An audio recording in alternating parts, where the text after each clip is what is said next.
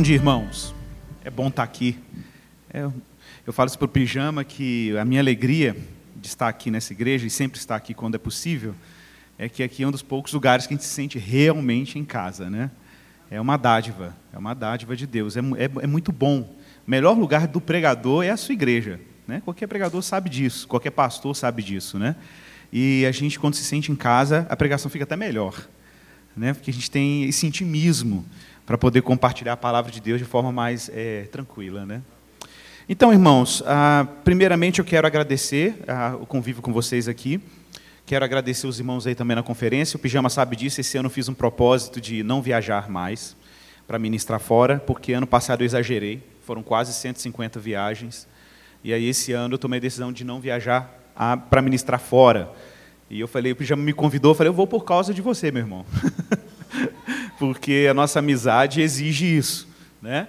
Mas, é, mas de fato, essa é a minha última viagem para ministrar do ano. Né? Foi a primeira e a última. Então, é um prazer enorme estar aqui, né? tendo esse momento da partilha da palavra. Abra sua Bíblia, João capítulo 20, verso 19. Nós vamos falar sobre ressurreição e missão. Vamos falar sobre uma importante relação que existe entre a Páscoa, aquela bendita Páscoa em que Cristo triunfou sobre a morte, e os desdobramentos disso na nossa jornada enquanto cristãos, que estão em permanente estado de missão. Então, Evangelho de João, capítulo 20, verso 19, leremos aí até o verso 22. Estamos aí nos aproximando do período pascal, pelo menos na nossa igreja, a gente, como a gente acompanha o calendário cristão, então nós estamos no momento de quaresma, momento de contrição, de quebrantamento na igreja, preparando os corações para o clima pascal. Né? Ah, e eu queria deixar essa mensagem com os irmãos, porque é uma mensagem que eu entendo ser fundamental para a nossa identidade enquanto cristãos e para a nossa jornada devocional diante de Deus. E assim diz a Escritura, João capítulo 20, verso 19: Ao cair da tarde daquele dia, o primeiro dia da semana, trancadas as portas da casa onde estavam os discípulos, com medo dos judeus, veio Jesus, pôs no meio deles e lhes disse: Paz seja convosco. E dizendo isto, lhes mostrou as mãos e o lado, e eles se alegraram. Portanto, os discípulos, ao verem ao Senhor, disse-lhes, pois, Jesus outra vez: Paz seja convosco é uma saudação típica dos judeus, Shalom Alechem. Assim como o Pai me enviou, eu também vos envio. E havendo dito isto, soprou sobre eles e lhes disse: Recebei o Espírito Santo. Amém? Irmãos, esse é um texto muito intrigante, um texto que nos enche de esperança. Pense nesse cenário, ok? Jesus é o Messias. Por uma série de razões e uma série de evidências, Jesus se encaixa em vários aspectos naquilo que os profetas haviam previsto sobre o ungido de Deus. Muita gente acha que Cristo é sobrenome de Jesus. Qual é o nome de Jesus? Jesus Cristo. Não, Cristo não é sobrenome.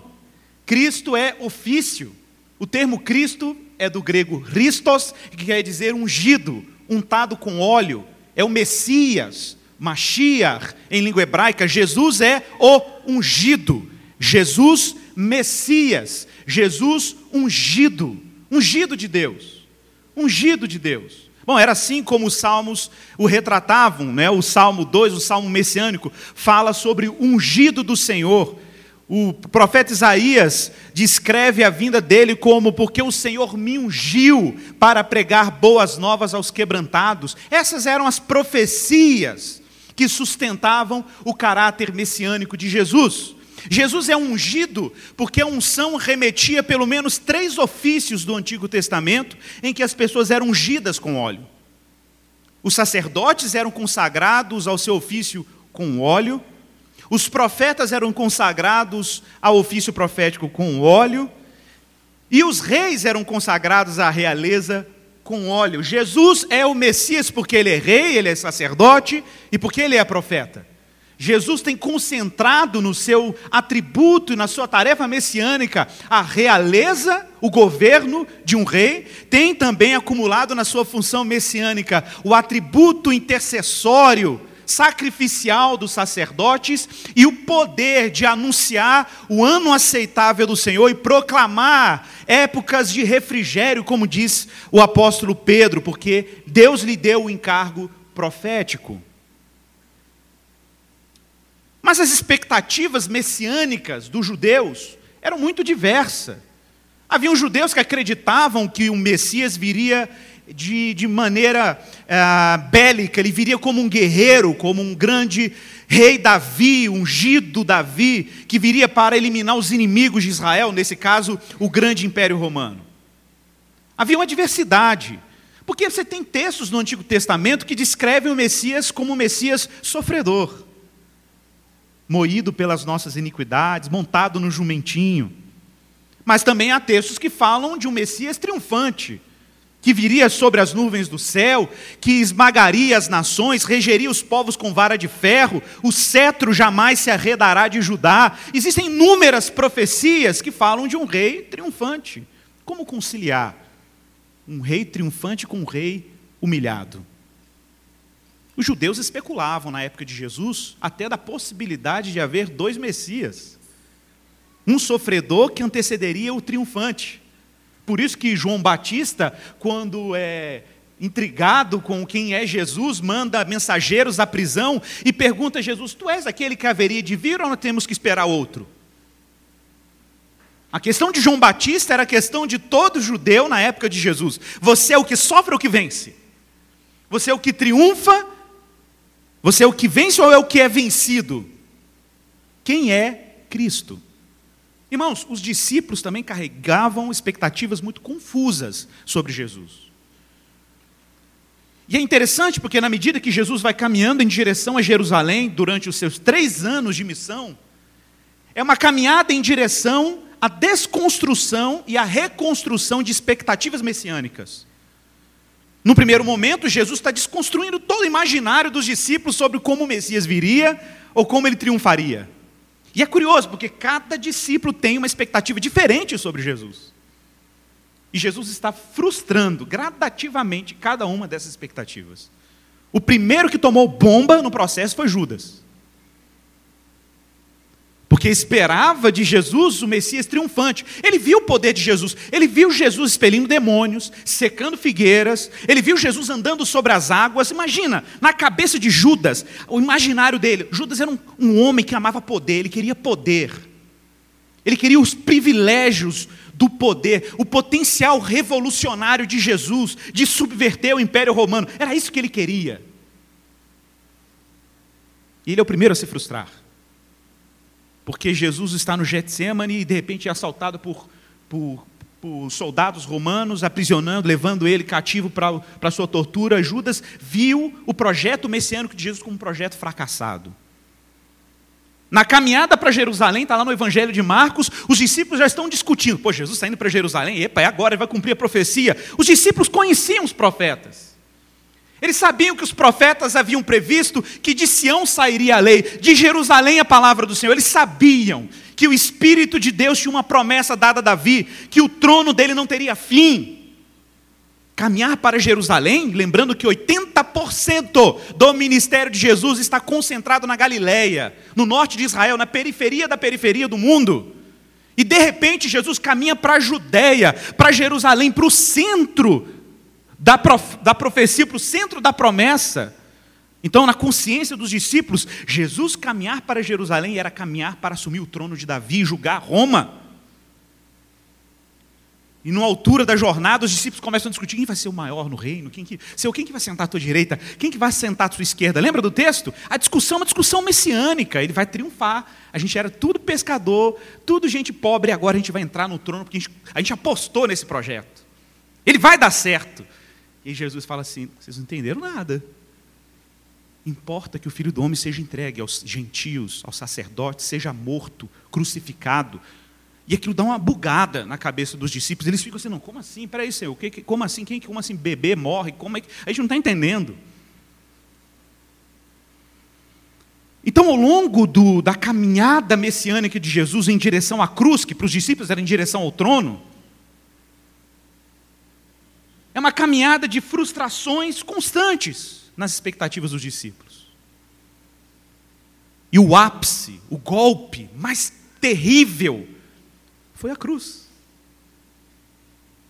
Jesus é erguido na cruz. Gente, cruz, você tem noção do que é a cruz romana? Na época de Jesus, e vários estudiosos são unânimes em afirmar e descrever isso, não sei se você sabe, Jerusalém, Israel, estava sob domínio romano, Pilatos era um representante do governo romano em território israelita, na Judéia, e Pilatos tinha a seguinte lógica: existem vários momentos dentro dos territórios de Israel que acontecem revoluções, convulsões, atentados terroristas contra os romanos pessoas que matavam soldados romanos de noite, uma forma de resistência política, os zelotes, grupos revolucionários. Então, para manter os ânimos apaziguados, Pilatos crucificava de vez em quando uma pessoa. Gente, atenção, crucificação não era a única forma de pena capital dentro do império. Haviam várias formas de pena capital. Ou você decapitava, apedrejava, ou você enforcava, mas a pena capital da crucificação era um tipo de pena muito específica. Por que, que você tinha que pegar um cara, colocar ele numa, numa, numa cruz, erguer ele, colocar ele em pé, pelado, despido, não é igual as obras católicas de Jesus de tanguinha. É, a pessoa ficava despida, nua, era uma vergonha pública. Por isso que Hebreus 12 diz que ele suportou a ignomínia, ele suportou a vergonha na cruz para se tornar autor da nossa fé. Imagina diante da mãe, dos irmãos, dos amigos, dos inimigos, está ali peladão, crucificado, humilhado, moído, num instrumento de propaganda romano, porque era isso que a cruz era. A cruz era Roma, era um instrumento de propaganda política. Era Roma dizendo: conspire contra Roma, é isso que vai acontecer com você. E foi nesse lugar, pense nisso, neste lugar, que os poderes deste século afirmavam o seu poder temporal e político, que Deus, o teu Deus, o meu Deus, decidiu esmagar todos os poderes deste século. Pensa nisso. Pensa que triunfo extraordinário que Deus está realizando em Jesus Cristo na cruz, meu irmão. Ele está expondo principados, potestades, poderes temporais e celestes ao desprezo, triunfando sobre eles nesse instrumento mas os discípulos ficam completamente desorientados, perplexos. O que, que está acontecendo? Ele morreu, o projeto messiânico fracassou. Era para ele estar no trono, ele está no instrumento de derrota. Os romanos esmagaram ele, ao invés de ele esmagar os romanos, os romanos estão esmagando. Essa é a perspectiva dos discípulos. A perspectiva dos discípulos é: o projeto fracassou, nós entramos numa fria e Judas falou: pelo menos vou ganhar um dinheirinho. No prejuízo eu não vou sair.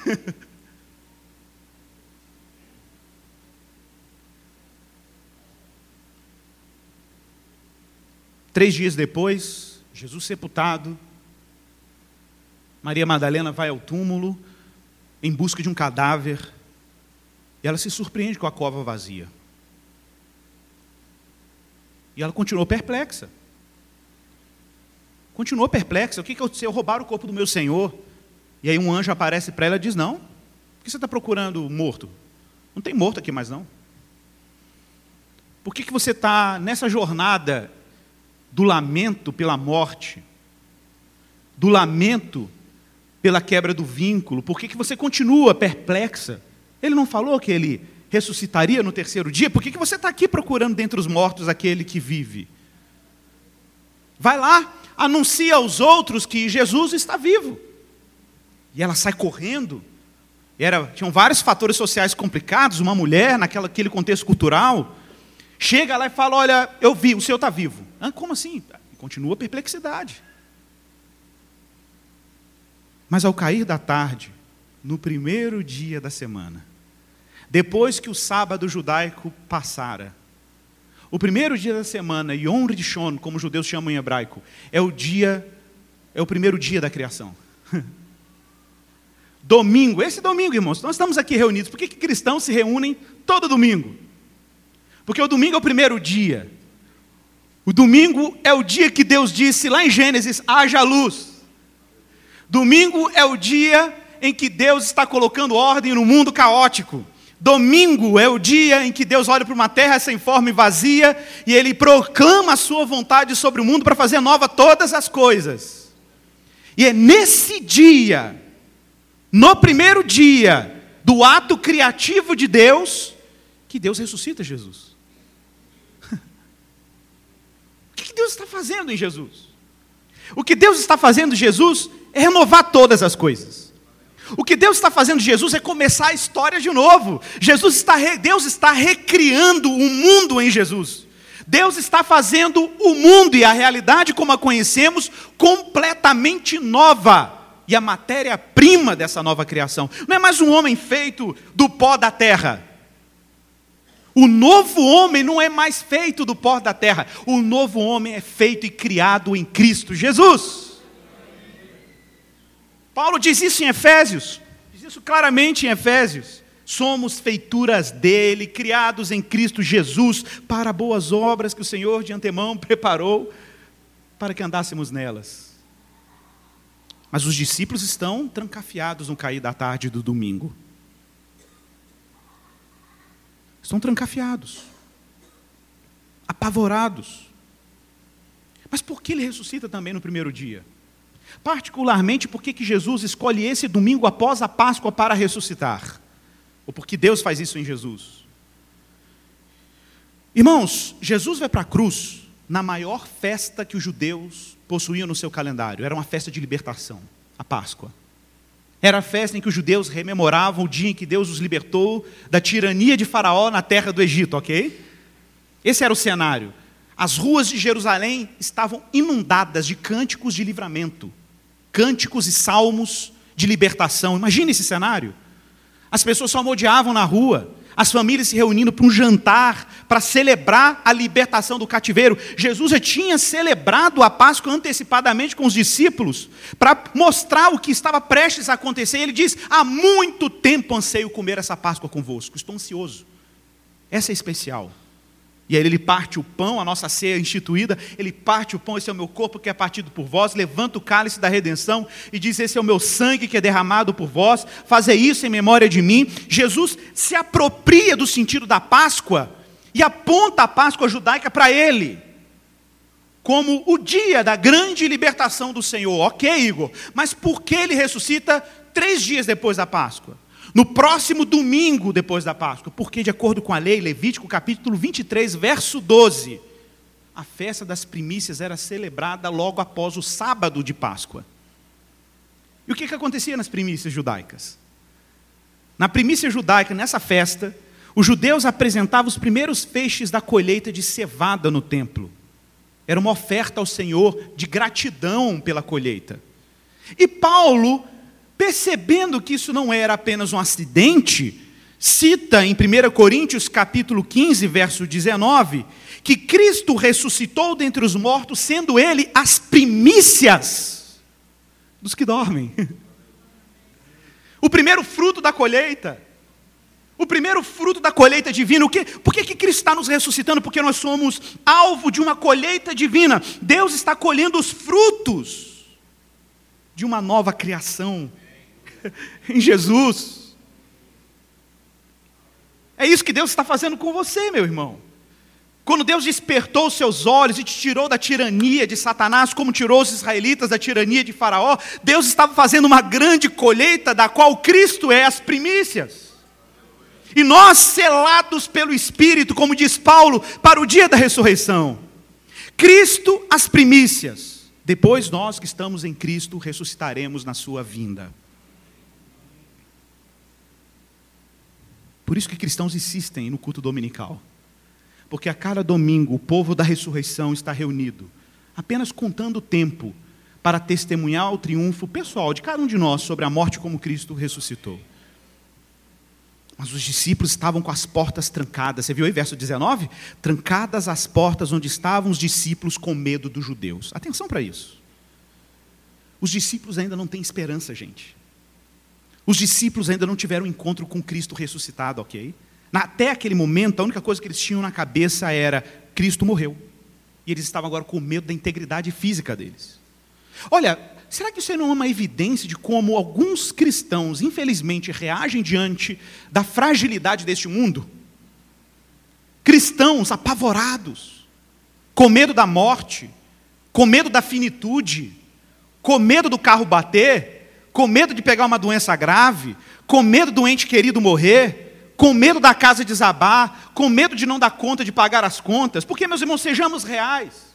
Nesse mundo que nós vivemos, tudo se derrete, tudo oxida, tudo envelhece, tudo envelhece, meus irmãos. Basta olhar para você, basta olhar para a sua vida. Se você não investe um pouquinho na sua casa, ela começa a trincar. A tinta começa a estragar, a parede descasca, a cadeira quebra, ou a peça do carro se desgasta. Tudo nessa vida é um esforço humano para manter as coisas de pé no mundo que está derretendo. Pensa nisso. E tem gente que está fazendo um esforço, botando fé, energia, trabalho, criatividade, para se agarrar num mundo que está dissolvendo querendo colocar um pouco de eternidade no mundo que não está aí para ser eterno, exceto que Cristo faça algo em direção ao mundo. Esse medo da morte, essa ansiedade por controle, os discípulos fecharam uma casa porque aquilo era uma forma de controle. Nós vamos nos encerrar aqui dentro, vamos ter uma sensação de segurança mínima, Vamos controlar a nossa vida, não é assim que o ser humano faz com, com medo da morte? Porque no fundo, no fundo, meu irmão, o que está na nossa ansiedade é esse medo da finitude, do tempo que se escoa, do prazo que acaba, dos deadlines, das metas que se chegam, do ano que está virando. É uma ansiedade diante da finitude. Nós somos finitos. Não somos infinitos, exceto se estivermos em Cristo. Mas a verdade é que estamos caminhando nesse mundo, muitas vezes, sem esperança medo, controle, estão muito próximos. O plano messiânico de Jesus soava um fracasso para os discípulos. E o medo também está associado em algum nível com a incredulidade, com a falta de esperança. O problema mais grave na minha, no meu ponto de vista é que os discípulos estão encerrados numa casa porque, de alguma maneira, estar encerrado numa casa é encerrar a missão de Deus no mundo. Por que, que nós hesitamos em servir o outro? Por que, que nós hesitamos em manifestar a cruz de Cristo para o outro? Por que, que nós hesitamos em falar do Evangelho, em sair da nossa zona de conforto, servir as pessoas, servir o que está ao nosso redor, servir a nossa família? Por quê? Porque existe um medo e esse medo aprisiona a missão de Deus no mundo. O potencial da missão de Deus em cada cristão. Mas lá no fundo, o que faz o ser humano ter medo é uma falta de encontro, atenção para isso, é uma falta de encontro com aquele que é a fonte de toda a realidade. Eu falei aqui no conferência sobre isso. Jesus Cristo é a fonte de toda a realidade. Tudo que você conhece como real só existe por causa da palavra dele. Ele que sustenta todas as coisas pela palavra do seu poder, ok? Então, o que você chama de real, que está derretendo, que está dissolvendo, e tem gente edificando a casa sobre areia, tem gente edificando a casa sobre areia, botando energia para edificar uma casa sobre areia, acreditando que há algum tipo de estabilidade a ser encontrada neste mundo,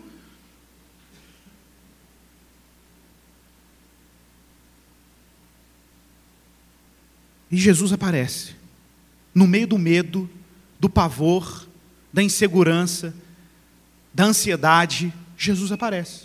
O problema, meus irmãos, é que Jesus aparece de uma forma completamente inexplicável. Se você vê a versão de Mateus, eu gosto da versão de Mateus desse evento, Mateus capítulo 10, verso 16, não precisa abrir, só se você quiser. Mateus 10, 16, eu vou ler uns trechos. É a descrição de Mateus do mesmo evento, ok?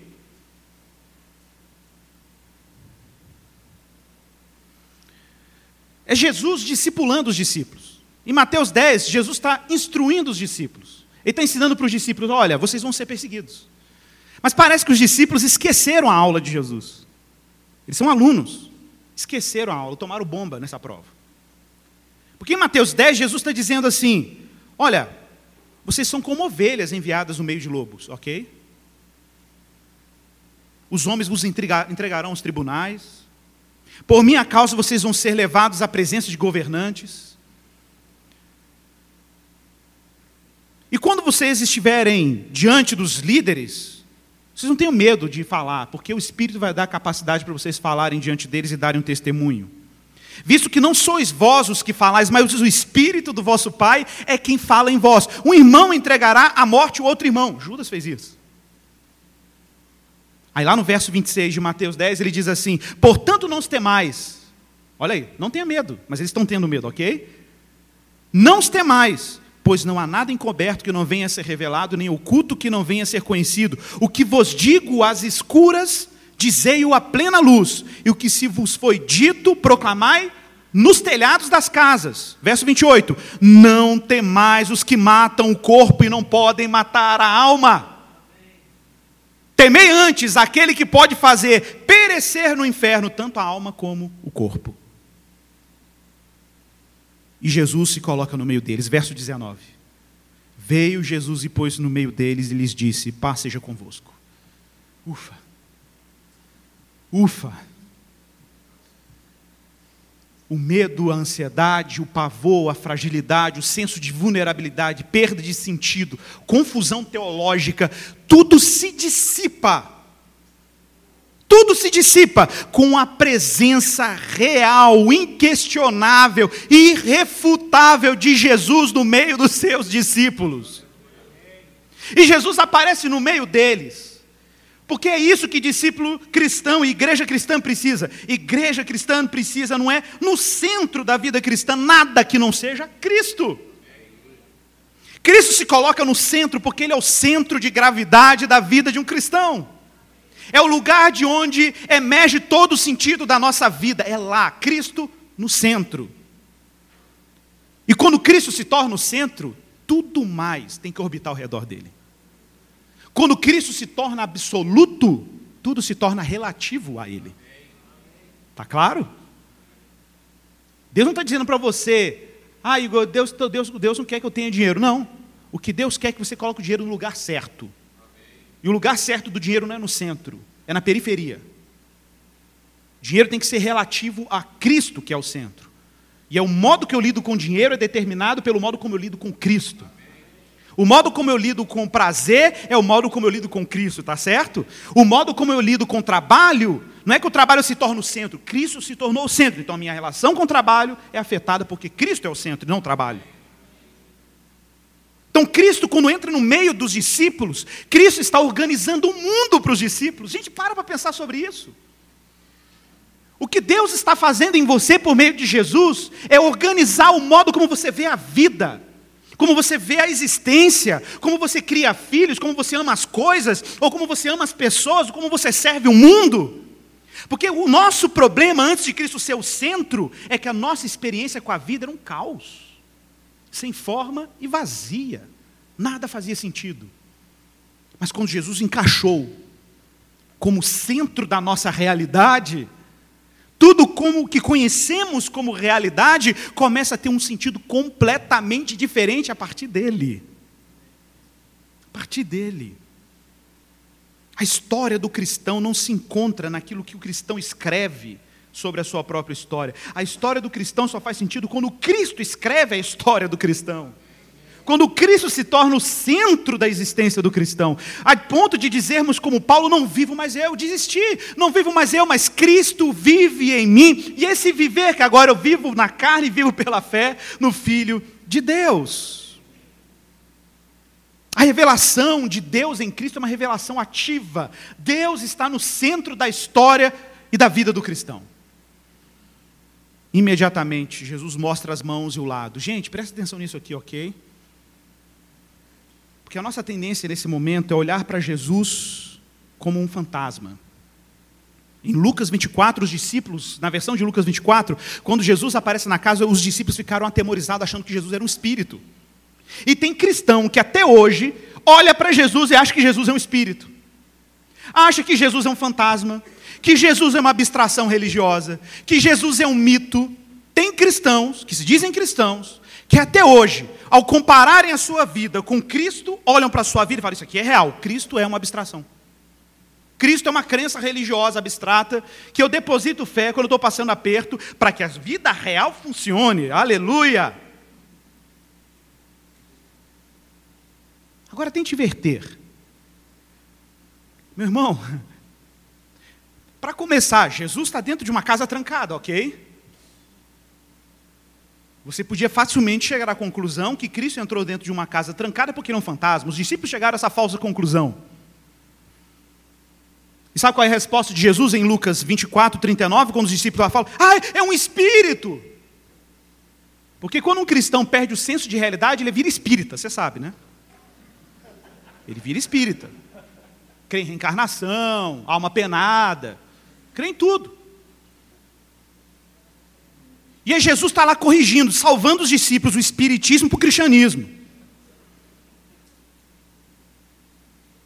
Verso 39, Lucas 24, 39, não precisa abrir, só anote a referência. Olha o que Jesus diz para os discípulos: Vede as minhas mãos, vede os meus pés, vede que sou eu mesmo, apalpai-me. Oh, gente, fantasma, não tem, não tem jeito, apalpai-me. Bota a mão em mim, Tomé, cadê o Tomé? Chama o Tomé aí. Põe a mão aqui. E aí ele responde: Verificai, verificai. Jesus está quase dizendo assim: sejam detetives, investigadores científicos. Verificai. Porque um espírito não tem carne nem tem osso, como vedes que eu tenho. Dizendo isto, mostrou-lhes as mãos e os pés. E por não acreditarem eles ainda, olha o nível de retardo espiritual e cognitivo que o ser humano tem diante de um choque de realidade como a ressurreição, porque é isso que está acontecendo aqui, é um choque de realidade. E quando você toma um choque de realidade, você fica meio retardado, já percebeu? Você toma um choque de. Você fica assim, peraí, o que aconteceu aqui? Peraí, deixa eu, deixa eu processar. Diz o texto que eles ainda por não acreditarem, verso 41, estando admirados, Jesus lhes disse: Vocês têm alguma coisa para comer aí? Aí não, né, gente? Espírito comer, aí não tem jeito, né? Vocês têm alguma coisa para comer aí? Então lhe apresentaram um pedaço de peixe assado, um favo de mel, e ele comeu na presença deles. Meu Deus!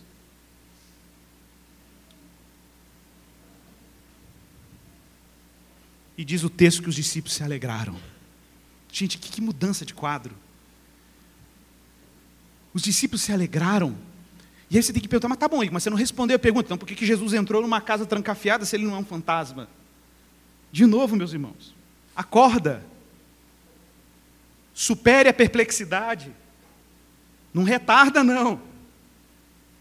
Jesus entrou numa casa trancafiada porque, repito, aquilo que nós consideramos real, como uma casa fechada, se torna fantasmagórica diante de um Cristo que é absolutamente real.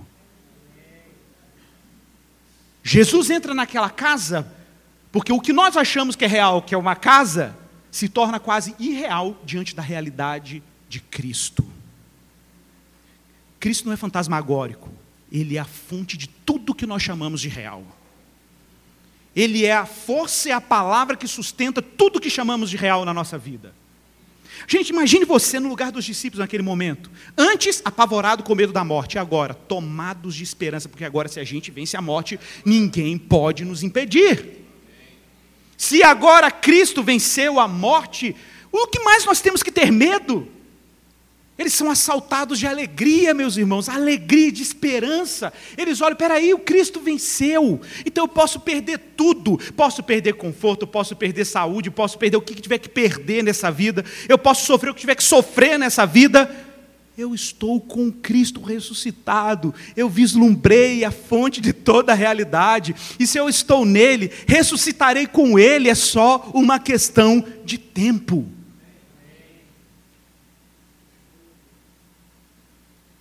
E o efeito imediato? O efeito imediato é que agora Deus está libertando a missão de Deus. Porque enquanto doze discípulos estavam presos numa casa, a missão estava presa numa casa.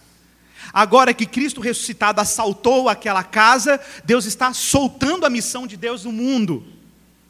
E aí Jesus pega os discípulos e fala: agora vocês não estão entendendo agora como é que as coisas funcionam?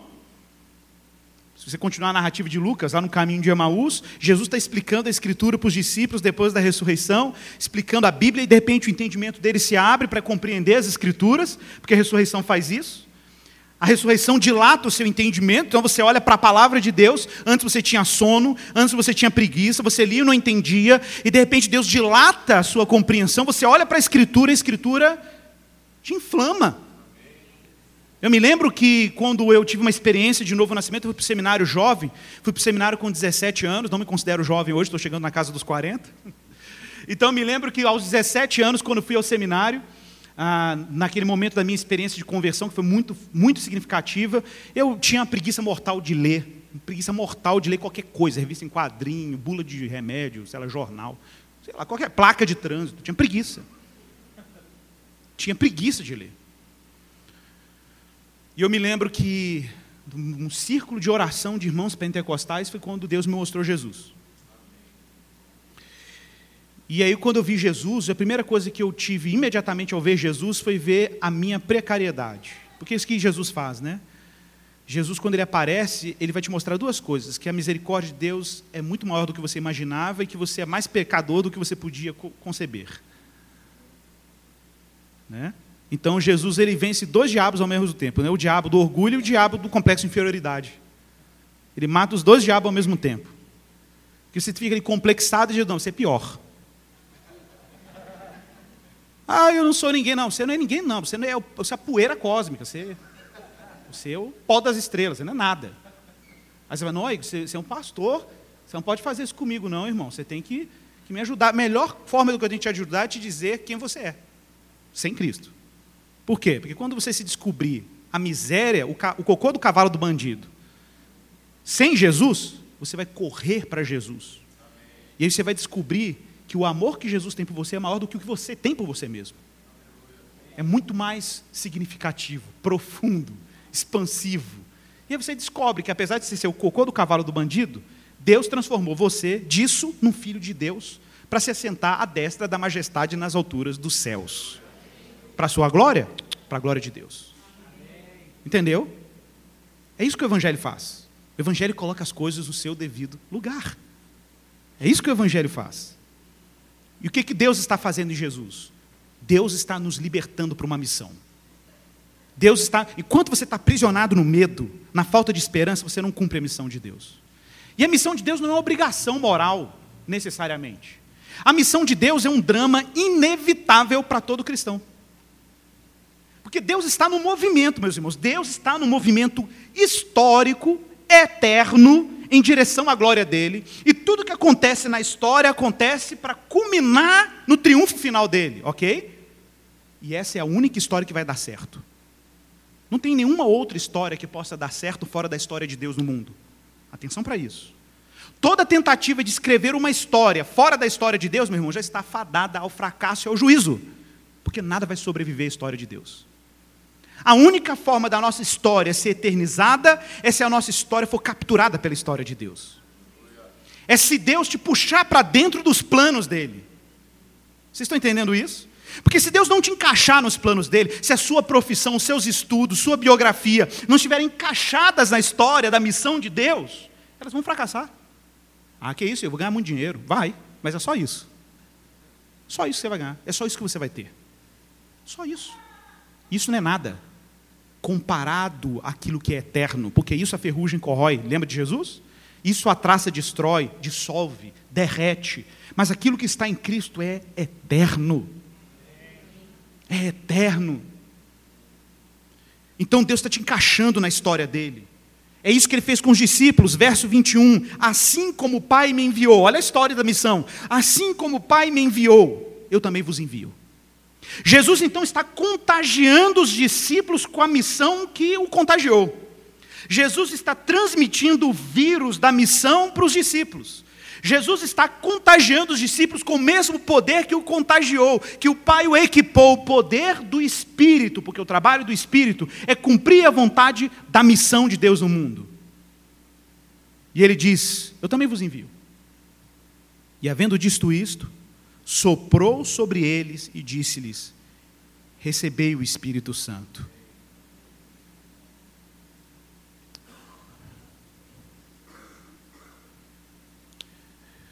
Meus irmãos, quando a gente olha para a ressurreição de Jesus, a gente encontra um monte de coisa familiar aí com a gente.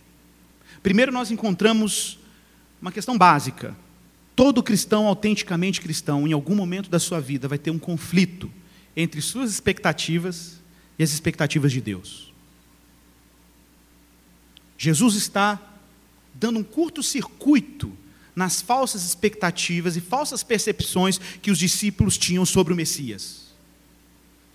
De alguma maneira, para você enxergar Cristo como ele deve ser enxergado, Deus tem que bugar, Deus tem que dar curto-circuito, Deus tem que sabotar as suas imaginações sobre quem Deus é. Deus tem que te desencantar, você tem que sofrer uma desilusão, no bom sentido do termo. Desilusão no sentido de desfazer uma ilusão. Porque o que os discípulos estão vivendo nessa casa é uma ilusão. Deu tudo errado, Jesus morreu, a missão acabou, ele não é o Messias. Ilusão. Ilusão. Jesus aparece e eles ficam confusos com a sua própria ilusão diante da realidade. E as ideias precisam ser reorganizadas a partir daquele dado concreto. Qual é o dado concreto? Jesus está vivo. Que é isso? Como assim? Meu irmão, pensa nisso. O cristão, na sua jornada cristã, a maior parte do tempo está trabalhando e vivendo uma relação com Deus para reorganizar a sua realidade a partir de quem Cristo é. Está entendendo? Deus está reorganizando seus pensamentos, suas expectativas, seus sonhos, suas aspirações a partir de uma nova realidade. E não de uma falsa realidade criada por nossas ilusões. Jesus está o tempo inteiro, meu irmão, subvertendo todos os projetos de poderes ou de poder temporal. Porque esse era o negócio dos discípulos. Quem vai sentar à direita, à esquerda? Tarará. É isso que o homem é. E a gente faz planos de poder: poder financeiro, poder da imagem, poder afetivo, poder sobre o outro. O ser humano vive fazendo planos de poder. Jesus está subvertendo, deu para entender? Jesus está sabotando os nossos planos de poder para apontar para um único plano de poder que vai dar certo, que é o dele, que é o do Pai nele. Jesus está mudando a nossa posição em relação ao mundo. Jesus está mudando o centro da história. O centro da história não é o meu ego, não é a minha personalidade, não são os meus caprichos, a minha imagem pessoal. O centro da história não são os meus desejos, as minhas carências afetivas, o que eu espero do outro. Meu irmão, pensa como isso é sério. Isso pode mudar um casamento, isso pode mudar a criação de filhos. Porque qual é o problema na relação marital? Pronto. Qual é o problema da relação marital? É que a gente, às vezes, na relação matrimonial, é que a gente, às vezes, cria uma expectativa no que o outro pode nos dar.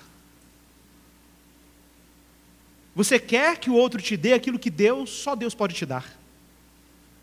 Aí você drena a alma do outro, até esgotá-lo. Até esgotá-lo. E o outro acha que também pode te dar isso. E fica aquele, aquela brincadeira de jogo de afeições, jogo de carências. E aí começa a briga dentro de casa. Porque o outro não satisfaz certas expectativas que você tem e vice-versa. Mas quando você descobre que não é você e nem o outro que é o centro do universo e da história, mas que Cristo é o eixo por onde Deus reorganiza todas as nossas relações humanas, inclusive as nossas relações afetivas dentro de casa, você diminui a expectativa no que o outro pode te oferecer e você consegue amar o outro autenticamente. E você achava que amava antes, então você tinha vontade de devorar o outro, achando que o outro tinha condições de te suprir. Mas a sua fome era eterna. A sua fome era eterna e o outro é temporal. Como pode o temporal matar uma fome eterna? Então Jesus entra como aquele que é eterno, que vence a morte, para matar a fome e a sede de gente que tem sede por coisas eternas para partir dessa satisfação de gratidão em Cristo, diminuamos as nossas expectativas e consigamos amar uns aos outros. E para encerrar,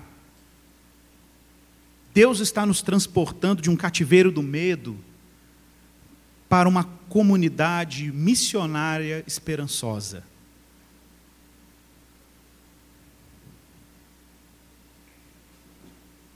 Jesus está assumindo o senhorio sem precedentes na nossa vida. Todo o poder lhe foi dado no céu e na terra. Cristão, quem olha para o cristão acha que o cristão é tão desapegado, o cristão, é, cristão deveria ser tão, cristão deve ser tão assim, né, um, um abnegado. Não, meus irmãos. Cristãos foram raptados por Deus. Cristãos possuem sua história escrita pela eternidade. Cristãos foram pessoas que tiveram o eixo da sua existência alterada. Cristãos são pessoas que entendem o seu papel e vocação no mundo a partir da nova realidade que Deus está fazendo em Jesus. Cristãos são fruto de uma nova colheita divina. Deus está dizendo de novo: haja luz, e a luz agora é Jesus. E vimos a sua glória como a glória do unigênito do Pai. Deus está fazendo nova todas as coisas em Jesus. E esse novo plano, e esse plano de uma nova criação, tem uma nova comunidade humana. Não é mais uma comunidade feita do pó da terra que se deteriora, que se oxida, que fragmenta, mas é feita da matéria do Cristo vivo ressuscitado. É um novo mundo. Isso muda tudo. Muda a minha visão de realidade, muda a minha visão de expectativa, meus projetos, muda os meus planos, por que, que eu faço o Enem, por que, que eu planejo filhos, por que, que eu educo filhos, por que, que eu faço arte, por que, que eu componho música, por que, que eu amo meu marido, por que, que eu escrevo um poema, isso muda absolutamente tudo. Porque finalmente, quando Deus introduz o filho dele no mundo, a nossa relação com o mundo e com a vida mudam completamente. Eu posso entender nesse momento a alegria que assaltou o coração dos discípulos quando eles se depararam com Cristo que era real. Você está entendendo? Quando Cristo se torna real, aquilo que nós considerávamos realidade se tornam completamente contingentes a Ele, periféricos a Ele. Então você não espera mais tanto do dinheiro. Você não espera mais tanto do sucesso e nem espera muito das relações afetivas. Você acalma o coração. Você abranda o espírito e se alegra na esperança da ressurreição. Vamos orar.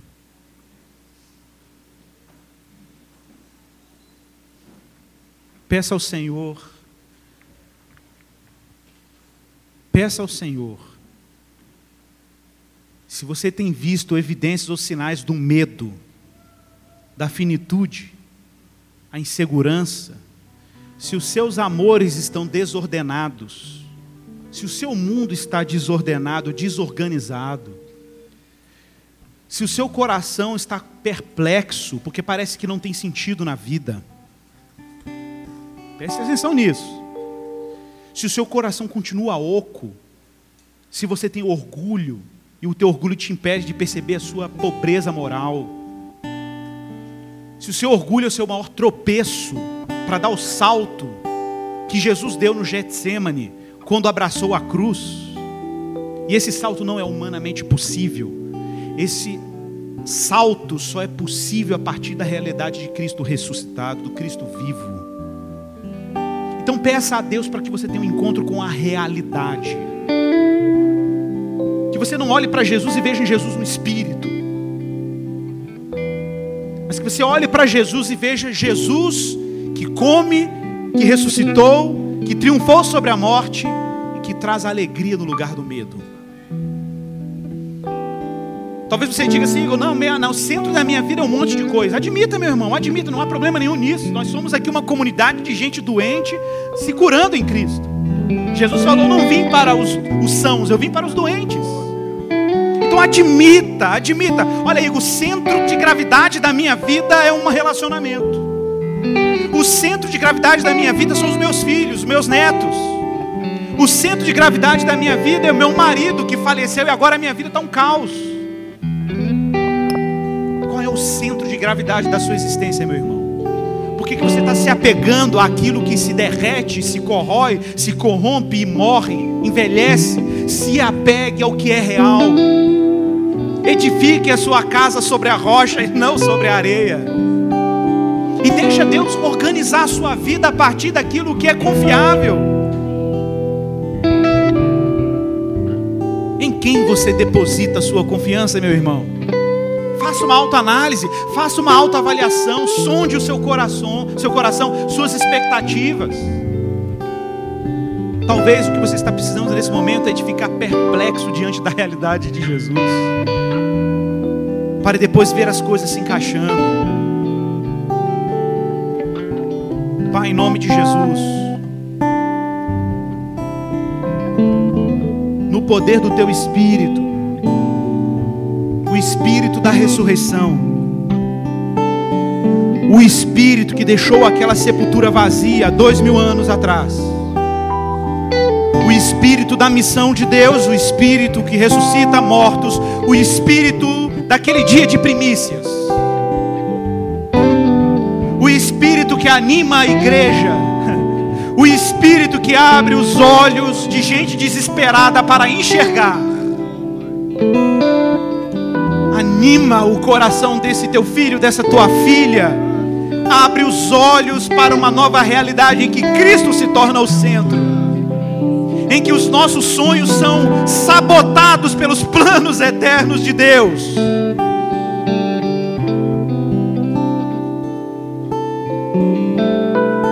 Livra-nos, ó Deus, de toda relação falsa com o mundo, com a vida, com o próximo. Que o Senhor nos capture por Jesus. Captura a nossa história por Jesus. Captura os nossos pensamentos em Jesus. Sopra esse espírito da missão. E nos envia como Cristo foi enviado por ti. Nos envia no poder desse espírito para proclamarmos as virtudes daquele que nos chamou das trevas para a sua maravilhosa luz. É a oração que fazemos. Em nome de Jesus. Amém.